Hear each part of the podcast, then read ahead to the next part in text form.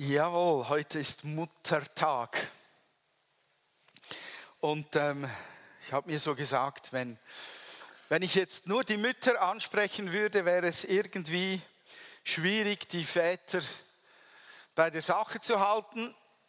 Die, die, die, die, wirklich heute Morgen, ähm, denke ich, etwas zu kurz kommen, sind vielleicht die ohne äh, das Gefühl, als Eltern zu funktionieren, aber ich glaube, es gibt grundsätzlich Prinzipien, die ähm, auf alle, für alle gelten, einfach in der besonderen Situation für Väter und Mütter äh, heute Morgen angewendet. Also, liebe Jugendliche, bleibt dabei. Genau. Ähm, ich habe das Thema gesetzt, wenn Mütter und Väter Glauben. Und ich predige das sehr, sehr bewusst heute Morgen. Ich predige das auch sehr, sehr bewusst, was ich heute Morgen predige, gegen, gegen, gegen meine persönliche Situation oder gegen die Gefühle, die darin sind. Ich habe diese Woche mit meiner Frau notfallmäßig unseren Sohn wieder müssen in die Klinik bringen, äh, weil es ihm sehr schlecht geht. Und ich predige das sehr bewusst ich proklamiere das auch sehr bewusst heute Morgen aus dieser Situation heraus. Es ist sehr cool, dass es den Muttertag gibt. Finde ich wirklich toll. Ich finde es auch gut, dass es den Vatertag gibt. Warum man die beiden nicht zusammengelegt hat, habe ich auch keine Ahnung. Aber egal, für, für eine, eine Predigt ist das nicht relevant. Es gibt Geschichten in der Bibel, die einfach herausragenden Charakter haben und wirklich beispielhaft sind für alle Zeiten, alle Generationen. Egal wie detailliert dein persönliches Leben ausschaut als Vater oder Mutter, da gibt es Geschichten, die gelten einfach für ewig, für jede Zeit und alle Umstände. Ich möchte einige davon mit euch teilen und es gibt zum Beispiel die Geschichte, die man vielleicht so mal überliest, aber die Geschichte von Schifra und Pua, die ist sensationell. Jemand hat gelacht, wahrscheinlich weil der Name lustig ist oder weil sie die Geschichte kennt. Es ist eine geniale Story. Ja, der Amram und Jochebed kommen noch. Ähm, die, das sind die Bibelkenner, sind schon wieder weiter, oder? Geschichte schon gehört, abgehakt, ein Stück weiter. Ja. Also ich erkläre euch die Situation von Schifra und Pua. Ihr wisst, dass die Israeliten 400 Jahre lang in Gefangenschaft waren. Wo? In Ägypten. Und ähm, denen ging es so weit, sehr gut, solange Josef lebte. Äh, und auch Leute lebten, die noch die Beziehung zwischen Josef und dem Pharao kannten. Ähm, aber das änderte sich, als diese Generation ausgestorben war. Und die Israeliten, die hatten sich ja gern untereinander. Die machten Liebe und es gab Babys, ganz viele. Und das Volk vermehrte sich so massiv, dass der Pharao Angst bekam und sie sagte, also wenn diese Söhne Israels, wenn, wenn und die sich noch weiter vermehren, werden die mir eines Tages zu einem Problem im eigenen Land. Und so gab er einen unfassbaren Befehl heraus. Er sagte zu seinem Volk, diese Israeliten sind uns zu zahlreich und zu mächtig geworden. Wir müssen uns etwas einfallen lassen, damit dieses Volk nicht noch größer wird. Sonst könnten sie sich im Kriegsfall mit unseren Feinden verbünden, gegen uns kämpfen und dann aus dem Land fortziehen.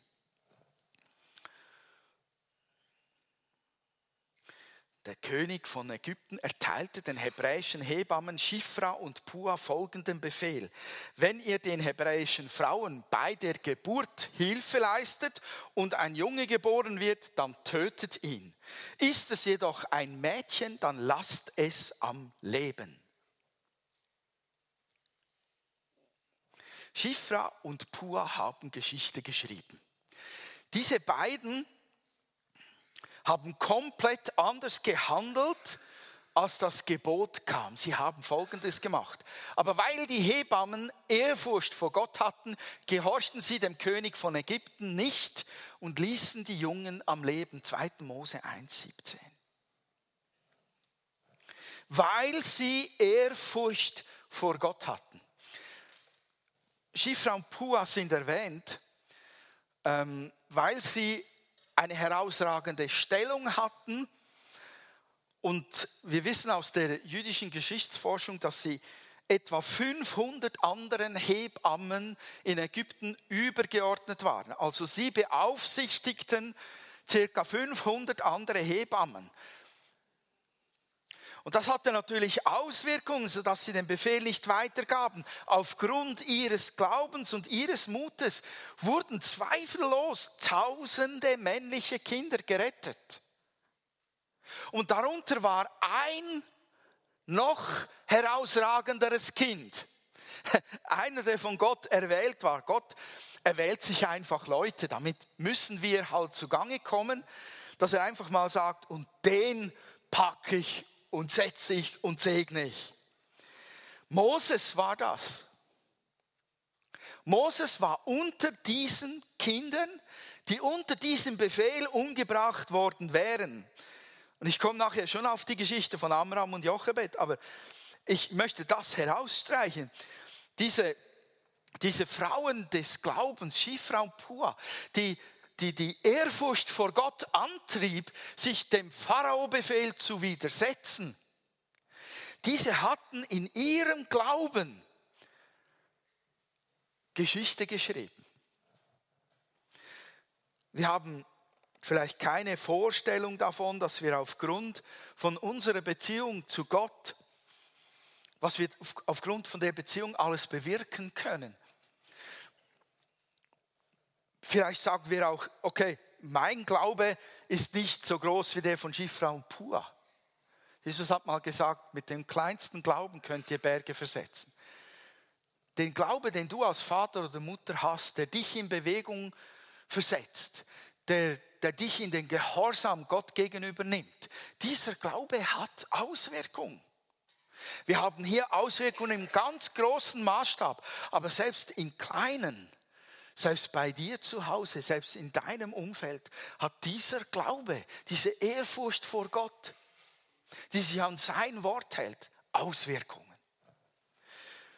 Wenn wir aufstehen in unserer Beziehung zu Gott und unseren Stand einnehmen, den wir vor Gott haben und mutig eintreten für das, was von Gott her kommt, wird das Auswirkungen haben. Der Mann, der, den Gott erwählt hat, der hat Weltgeschichte geschrieben mit seinem Volk, Moses. Schifra und Pua gehorchten mehr Gott als den Menschen. Und ich bin überzeugt davon, auch wenn wir uns das kaum vorstellen können, aber Schifra und Puas Geschichte, das war eine gute Nachtgeschichte für x Generationen. Ich kann mir vorstellen, dass sie sogar besungen wurden und dass sie im biblischen Unterricht am Sabbat kamen. Garantiert sogar, weil da wurden die fünf Bücher Mose unterrichtet. Und der Glaube dieser zwei Hebammen prägte ganze Generationen von geistlichen Kindern. Weil die Story geht jetzt weiter zu Jochebed und Aram, Amram. Kennt die irgendwer? Jochebed und Amram? Hm, man lernt sie jetzt kennen. Dieses Ehepaar hat die Welt beeinflusst. In der Geschichte, die wir gleich anschauen werden, steht zwar nicht der Name jeweils von, von Jochebed, der taucht erst in 2. Mose 6,20 auf. Amram ist erwähnt. Aber sie sind so wichtig, weil ihr Handeln so wichtig ist. Sie hatten drei Kinder, Jochebed und Amram.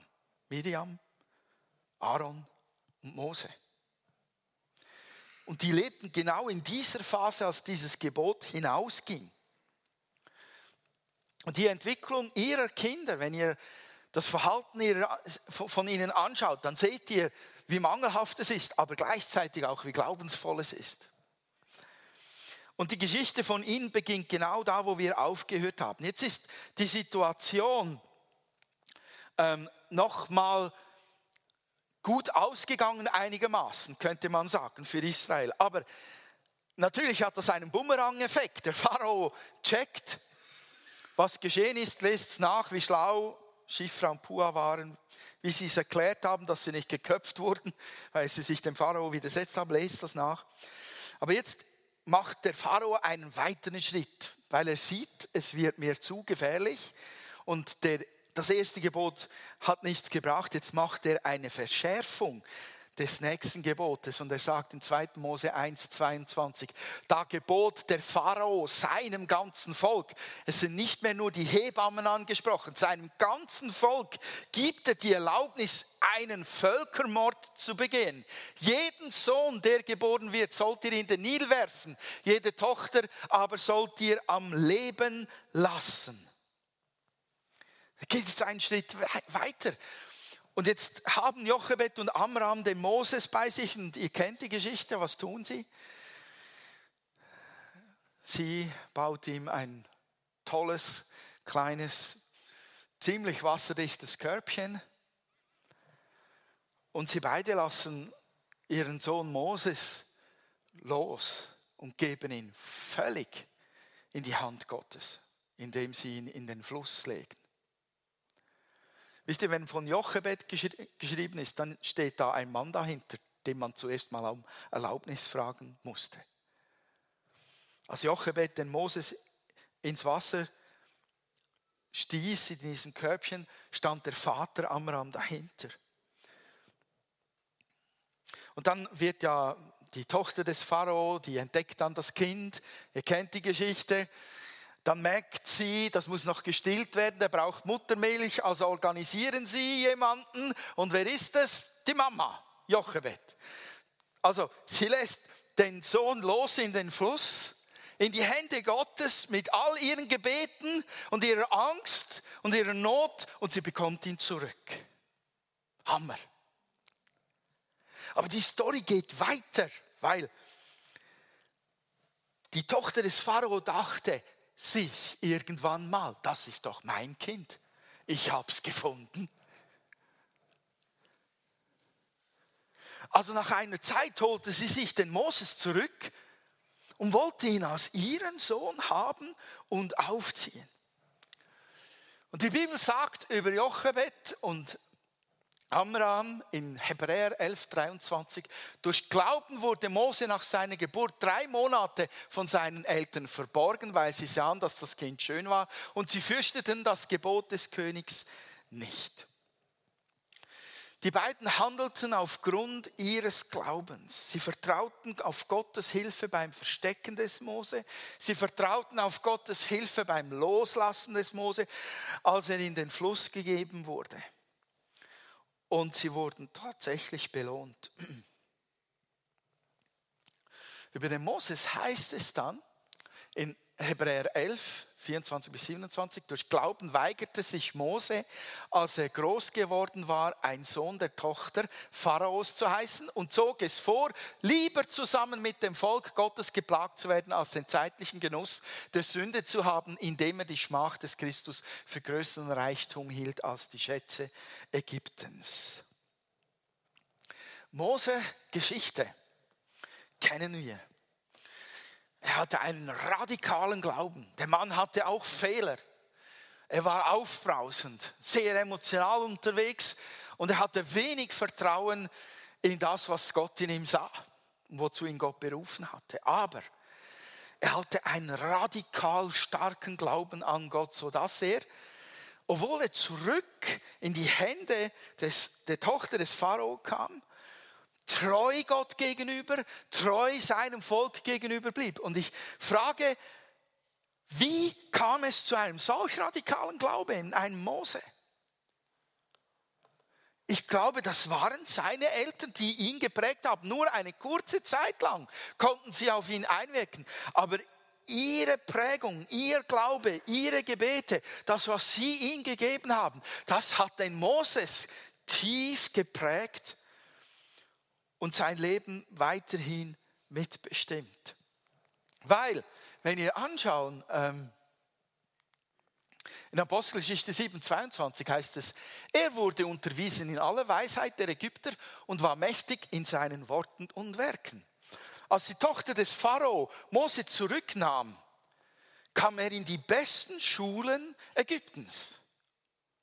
Und was waren das für Schulen, Leute? Die hatten nicht dieselben Götter. Und ich denke da oft, also ich rede manchmal sogar auch darüber, sehr, sehr glaubenslos spreche ich manchmal darüber, muss mich darüber schämen. Ich habe so viel erlebt, alleine in einer Gemeinde, drei Ehepaare hatten ihre Kinder in, in die sozialpädagogische Ausbildung gegeben, mit, mit äh, Abschluss. Und keines blieb im Glauben zu der Zeit. Ich glaube und vertraue wirklich darauf, dass Gott sie zurückholt.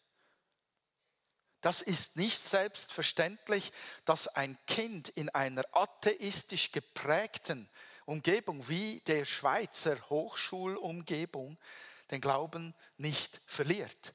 Aber Moses soll für uns eine Hoffnung sein. Moses soll uns zeigen, es ist möglich. Früher oder später geht dieser Same des Glaubens, diese Prägung auf. Da bringen diese Gebete ihre ganze Kraft zur Entfaltung und es kommt zum Durchbruch. Moses wurde total von einer anderen Seite versucht zu prägen und Gott sei Dank, dieser ganze Einfluss, diese ganze Macht hatte bei ihm nicht den Sieg. Moses war einflussreich, er war reich, er konnte jede Frau im Reich haben. Es steht sogar in der Bibel, er war noch schön. Also wenn das nicht gut kommt, äh, reich, einflussreich und schön. Der Bachelor lässt grüßen, du. Obwohl es dort mehr ein Scheinreichtum ist und so weiter, aber ist egal. Wenn diese drei Sachen zusammenkommen, scheitern so viele Kinder. So viele Erwachsene fallen. Ich, für mich ist das eine Ermutigung, Moses zu sehen. Und ich glaube daran, dass auch meine Gebete, dass auch meine Prägung, die ich gegeben habe, ihre Frucht entfalten wird. Wenn ich es jetzt noch nicht sehe, dann später. Glaubst du das auch für deine Kinder? Und ich muss sagen, wow, gut gemacht, Mama und Papa, Jochebed und Amram. Manchmal frage ich mich, was haben die besser gemacht? Aber da reiben wir uns auf. Diese Frage frisst uns auf und sie bringt uns keinen Meter weiter, außer Gott spricht sofort zu dir und sagt es dir gleich deutlich und klar. Ansonsten darfst du nach zehn Minuten grübeln und überlegen, was du alles falsch gemacht hast. Innerlich im Geiste aufstehen und sagen, Herr, egal was war, ich schaue nach vorne, ich bete weiter und ich präge weiter und ich glaube weiter. Du bist da dran.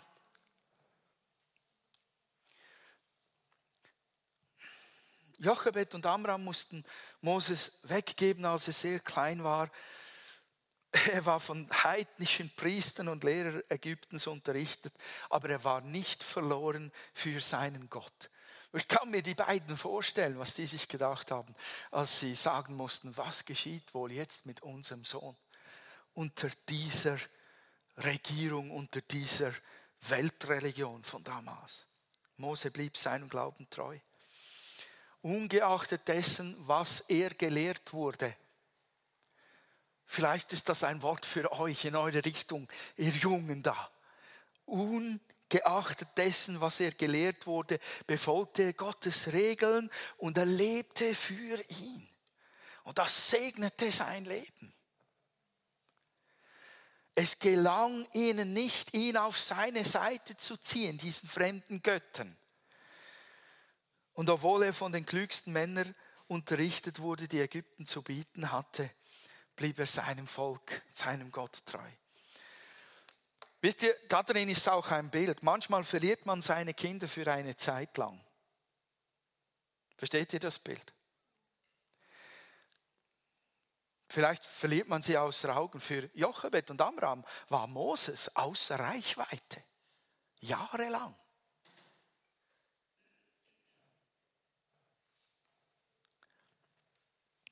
Aber wenn wir als geistliche Eltern ein Kind vom Glauben her prägen, wird Gott dranbleiben, es segnen und es immer zu sich ziehen wollen. Amen. Als Eltern, vor allem auch als Mütter, sollten wir den Einfluss, den wir auf die, auf die Welt haben, auf unsere Kinder, auf andere Kinder, nicht unterschätzen. Ich denke da auch ans Kindermusical zurück. Da waren wir alle irgendwie Mamis und Papis von diesen Kids im Herzen. Und auch wenn wir sie nach dem Musical aus den Augen verloren haben, wir hatten mindestens eine Woche lang Zeit, Vollgas zu geben. Und ich glaube, unser Gott ist groß genug, um aus diesem kleinen Samen einen riesen, riesen Baum wachsen zu lassen des Glaubens an Gott. Und jetzt kommt die letzte Geschichte. Maria und Josef. Eine Geschichte, die wir in- und auswendig kennen. Aber ich lege meinen Finger da auf was drauf. Über Maria und Josef steht in Matthäus 1, 18 bis 25 geschrieben. Und so wurde Jesus Christus geboren. Maria, seine Mutter, war mit Josef verlobt, aber vor, noch vor ihrer Hochzeit wurde sie, die noch Jungfrau war, schwanger durch den Heiligen Geist. Josef, ihr Verlobter, war ein aufrechter Mann. Um sie nicht der öffentlichen Schande preiszugeben, beschloss er, die Verlobung in aller Stille zu lösen. Während er noch darüber nachdachte, erschien ihm im Traum ein Engel des Herrn. Josef muss sehr müde gewesen sein beim Nachdenken. Was tue ich? Muss eingeschlafen sein, oder? Josef, Sohn Davids, sagte der Engel, zögere nicht, Maria zu heiraten, denn das Kind, das sie erwartet, ist vom Heiligen Geist. Sie wird einen Sohn zur Welt bringen. Du sollst ihm den Namen Jesus geben, denn er wird sein Volk von allen Sünden befreien. Und dann noch letzte Bibelstelle, all das geschah, damit sich erfüllt, was Gott durch seinen Propheten angekündigt hat. Seht, die Jungfrau wird ein Kind erwarten, sie wird einem Sohn das Leben schenken und er wird Immanuel genannt werden. Das heißt, Gott ist mit uns. Als Josef aufwachte, tat er, was der Engel des Herrn ihm gesagt hatte. Er nahm Maria zur Frau. Josef rührte, aber rührte sie nicht an, bis ihr Sohn geboren war und Josef gab ihm den Namen Jesus. Das ist eine Geschichte, die, die einfach...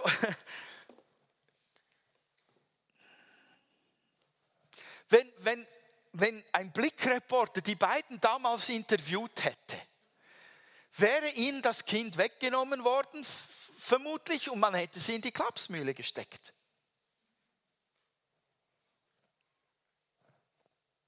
Weil sie total auf, auf Übernatürliches Reden Gottes gesetzt haben, auf Dinge, die sie im Traum gehört haben, Erscheinungen, die sie gesehen hatten. Ja, wie wir lesen als Pfingstler, lesen wir da einfach recht flüssig hinein, darüber hinweg und sagen, logisch.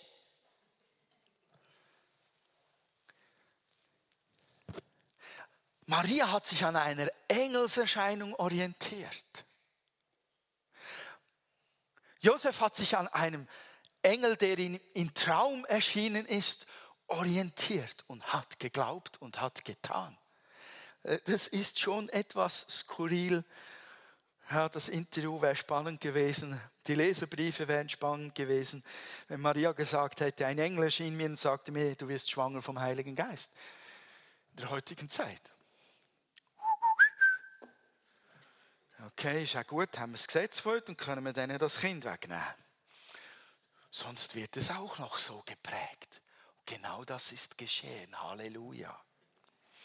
Maria und Josef bauen völlig auf das übernatürliche Wirken Gottes in ihrem Leben. Als Maria zu Elisabeth geht und von der Erscheinung erzählt, als Josef Maria zur Frau nimmt und ihre Geschichte zusammenkommt, als nach Josefs Traumerscheinung sie dann ihre Sachen zusammenpacken und nach Ägypten fliehen. Es liest sich so einfach, aber sie vertrauten auf Träume und Engelserscheinungen. Das ist Glauben in Extremis. Wirklich. Die nehmen die übernatürlichen Wirkungen Gottes ernst und ihr Vorbild hat diesen Jesus garantiert geprägt. Er war ein Mensch, er war ein Mensch wie wir, sagt die Bibel. Auch er hat zu Mama und Papa hochgeschaut und hat sich gefragt, was tun die? Ich mache es ihnen nach. Nein, das fragen sich keine Kinder, die machen das instinktiv. Und mit 16 geht es dann los oder 14, da sagen sie dann, ich mache garantiert nichts mehr von dem, was meine Eltern mir vorgemacht haben.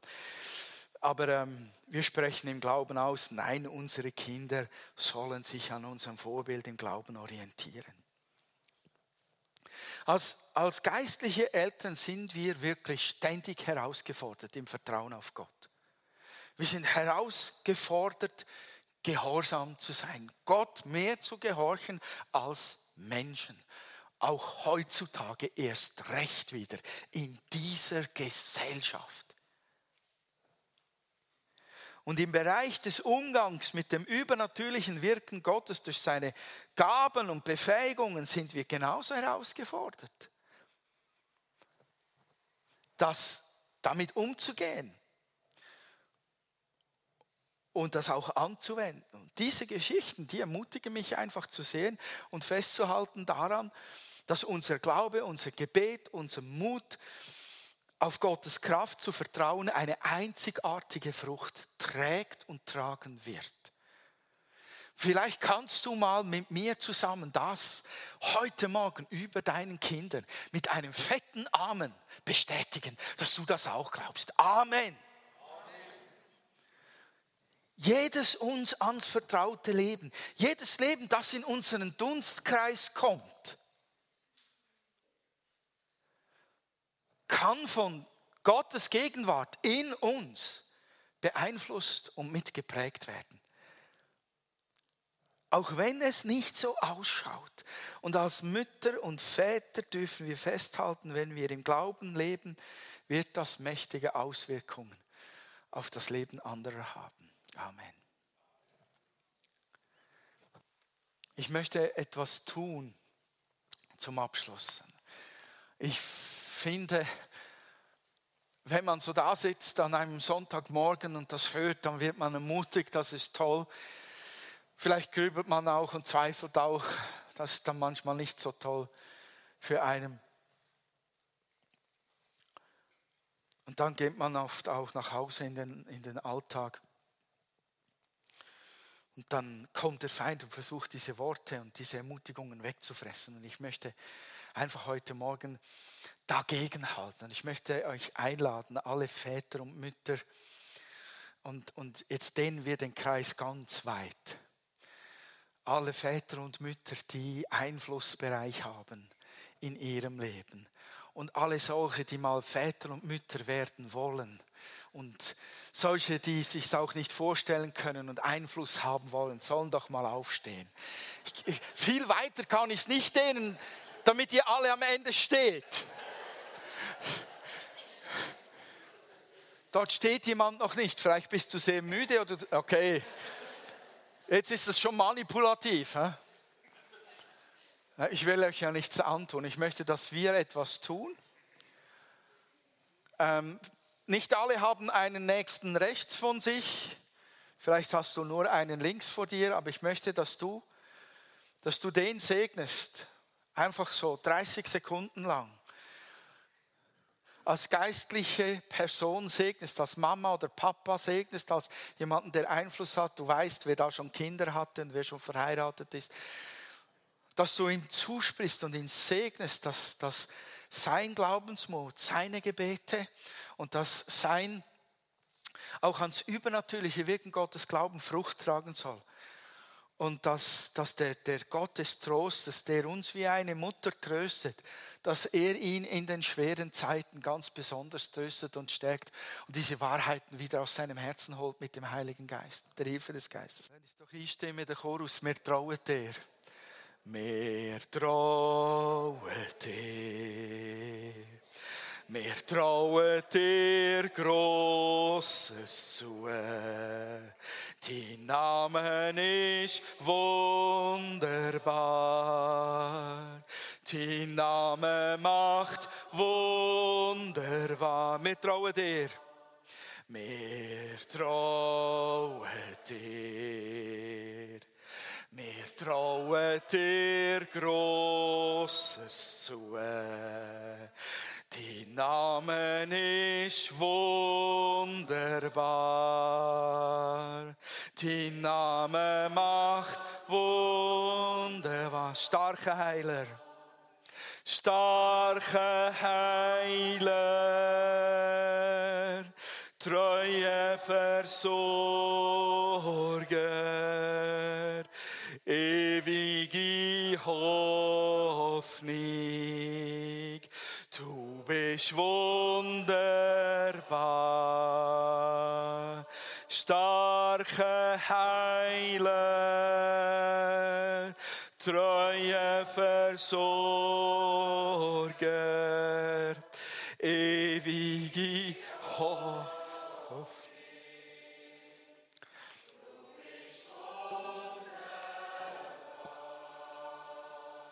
Amen.